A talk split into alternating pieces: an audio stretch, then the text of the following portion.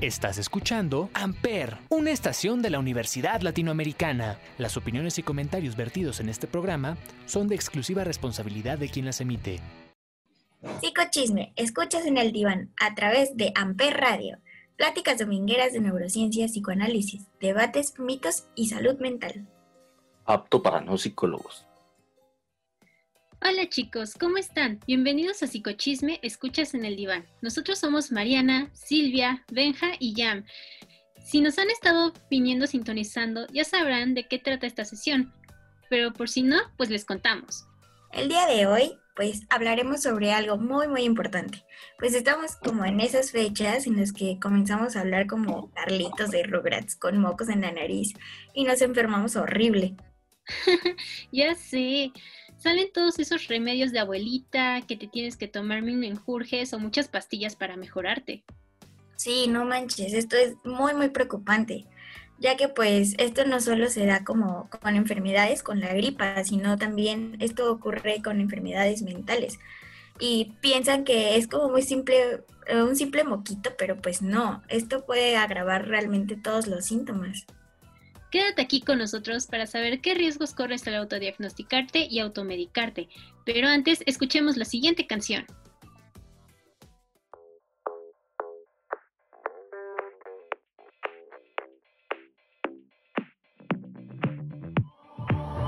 I've always been the one to say the first goodbye. Had to love and lose a hundred million times. Had to get it wrong to know just what falling. You say my name like I have never heard before. I'm indecisive, but this time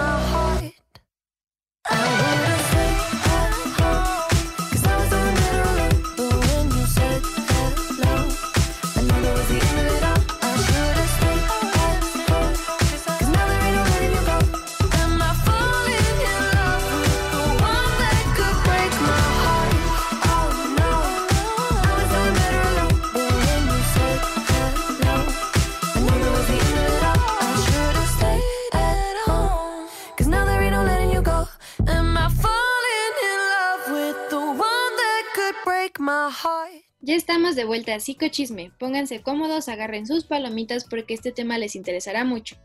Como les veníamos diciendo, el autodiagnóstico y la automedicación es algo que se da muy frecuentemente. Eh, por ejemplo, cuando me dolía el estómago de chiquito, mi abuela solía curarme el empacho. ¿Cómo está eso de que te curaban el empacho? Pues es algo muy feo realmente. O sea, pues pasa cuando estás enfermo del estómago, te duele eh, y pues no sé, algo te cayó mal. Pero pues haz de cuenta que te acuestan y te jalan el pellejo de la espalda y duele bastante, es horrible, muy salvaje y no, no lo hagan, no se los recomiendo, no, aléjense de eso. Ay, no metes, qué horror, qué bajada. A mí mi mamá me daba pastillitas para el dolor. Oye, pero ¿no crees que esas pastillas como que te hacían daño en vez de hacerte sentir mejor o yo qué sé, con el tiempo como que te fueras sintiendo un poco mal de alguna otra cosa?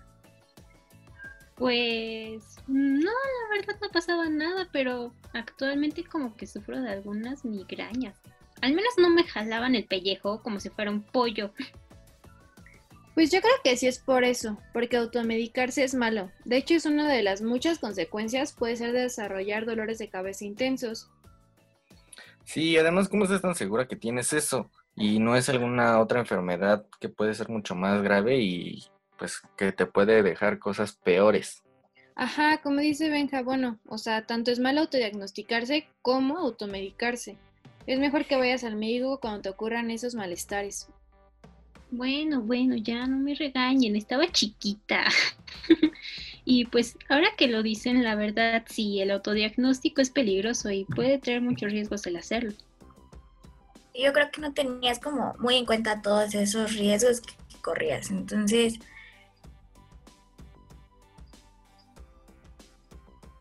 pero para que esto no se repita ni otras personas lo intenten, aquí estamos nosotros, que somos tus psicólogos de confianza y de cabecera, porque el doctor Google no sirve. Los riesgos que pues, puedes tener al automedicarte eh, son muy graves y son varios, pero algunos te vamos a mencionar y puedes, puede ser que resulten, no sé, sumamente tóxico para las personas que, que consumen estos medicamentos de venta libre. O también eh, la falta de efectividad en ellos en tu cuerpo, pues puede estar muy presente. O sea, es decir, que, realmente no te hagan nada. Eh, también puedes tener como este tipo de dependencia o adicciones a ellos con el tiempo. O puede haber también un enmascaramiento de procesos como clínicos muy, muy graves en el que no, no se den cuenta de lo que realmente tienes o el médico no pueda saber qué es lo que realmente tienes con esto. Y también puedes como tener esta resistencia a cierto tipo de antibióticos que realmente sí son los que te recomienda el doctor. Sí, pero no olvides que al autodiagnosticarse corres, corres el riesgo de tener diagnósticos equivocados, porque evidentemente no eres el doctor Simi y llevarías un tratamiento correcto. Como ya se mencionó anteriormente, y puede haber poca fiabilidad, maximizar o minimizar los síntomas o convertirte en un ciberhipocondriaco. No por nada los doctores pasan tanto tiempo estudiando.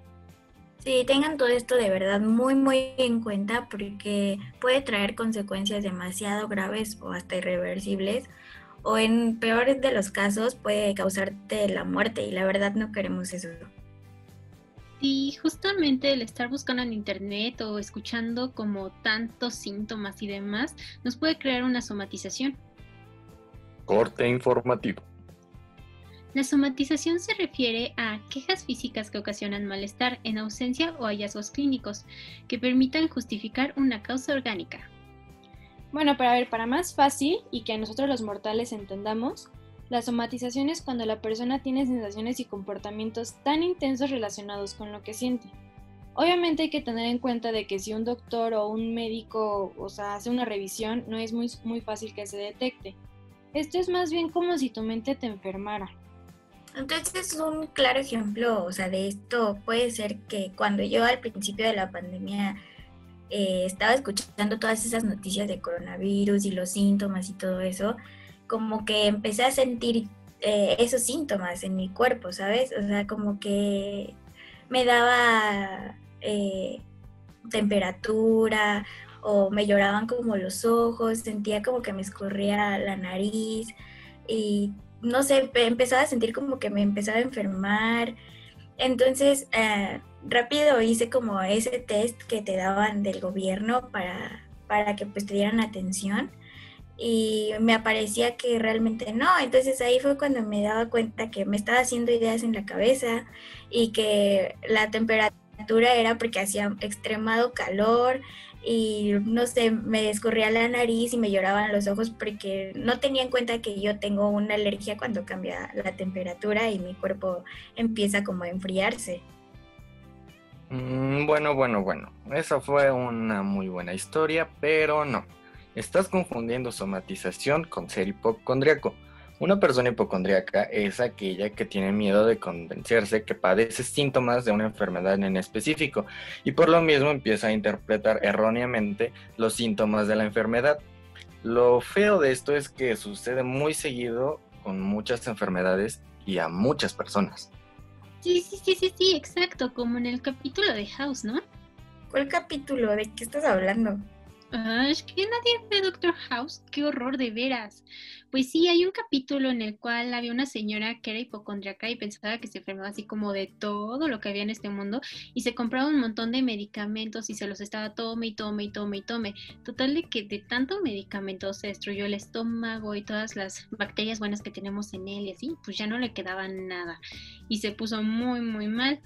Y bueno, por este motivo, su esposo le tuvo que dar como un pedacito de su popó para que recobrara todos esos anticuerpos que tenía antes. Justo por eso es importante identificar los signos y síntomas y que estos sean revisados por un doctor o un especialista, eh, pues para que pueda distinguir o descartar una enfermedad de otra. Pero a ver, esperen, ya mis cebolas. ¿Qué es signo y qué es síntoma? Ah, pues mira, yo te explico. En pocas palabras, como que el signo es lo que se ve. Exacto. Y el síntoma es subjetivo, o sea, es solo lo que percibe el paciente. A ver, denme un ejemplo. Por ejemplo, eh, cuando tienes gripa, eh, un signo es el que estás como pálido o tienes tu nariz rojita y llena de mocos, con ojos llorosos. Es como tú ves a una persona que tiene gripa. Y por otro lado, los síntomas puede ser como el sentir el cuerpo cortado, el dolor de cabeza, te sientes cansado y no te quieres parar de tu camita, quieres cubrirte con una cobija, ver la tele con un tecito caliente al lado y que ruede el mundo. Eh, básicamente es algo como lo que tú como paciente sientes. Sí, bueno, de hecho, o sea, obviamente es algo que tiene que ver un doctor o un especialista.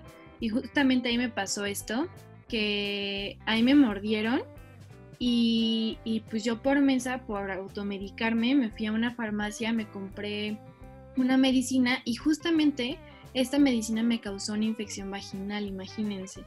O sea, igual esto de, de autodiagnóstico, me- a mí me ha causado muchísimos problemas eh, como automedicarme también, por ejemplo, a mí un psiquiatra una vez me mandó unas pastillas, unos antidepresivos, y yo por coda no quise pagar esos antidepresivos que estaban bien caros y pagué unos más baratos y pues obviamente tenían otra fórmula o quizá era otra marca o no sé, pero me salieron llagas y granitos en, en el cuello, pues obviamente eso me pasa, ¿no? A mí por, por automedicarme y, autodiagnosticarme. Y también es muy importante este, reconocer, pues la verdad es que hay muchos medicamentos de venta libre que, que pues se los venden así como si nada. Por ejemplo, no sé si conozcan esta, este clonazepam que, que pues solamente es con receta médica y pues bueno, cuando yo fui a Cuernavaca me lo vendieron así como si nada. Y obviamente pues es súper peligroso porque las personas no saben cómo se ingiere o, o qué puede ocasionar. Oye, qué horror, no inventes. Estos medicamentos de venta libre no traen advertencias ni tampoco modos de uso para que se maneje. Como dices, muchas personas no tienen idea de cómo es que se tienen que utilizar. Y pues no solamente pasa con medicamentos de enfermedades físicas, sino también con enfermedades mentales, lo cual es todavía más riesgoso. Y además hay que tener en cuenta que al consumir este tipo de medicamentos, las personas podrían sufrir una sobredosis o incluso estos mismos medicamentos podrían causarte adicción con el paso del tiempo. Eh, la verdad es que lo mejor eh, es que no es recomendable que los ingieras sin la prescripción de un médico. Claro, amigos, pues por eso existen los psiquiatras y ellos estudian medicina tantos años por algo. Entonces, en la mayoría de los casos, eh, esto a las personas pues les refiere como un psicólogo a un psiquiatra. Y pues ahí tenemos como la importancia de, ambos. Eh, no hay que pasárnoslas tampoco por el, ar- el arco del triunfo. Em, pero hay que decir también que hay una diferencia entre psicólogo y psiquiatra, que pues la verdad no muchos saben. Pero no sé, chicas, ¿qué les parece si esto lo podríamos ver en una siguiente sesión? Ándale, sí, sería un tema súper interesante porque como dices, es una pregunta muy frecuente, ¿no? El qué diferencia hay entre psicólogo y psiquiatra. Recuerden que esto lo resolveremos todas estas dudas y cuestiones de psicólogos y psiquiatras pues más adelante, mientras disfruten de la siguiente canción.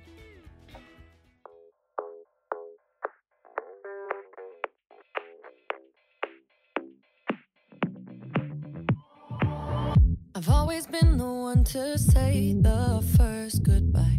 Had to love and lose a hundred million times. Had to get it wrong to know just what I like. Now I'm falling. You say my name like I have never heard before. I'm indecisive, but this time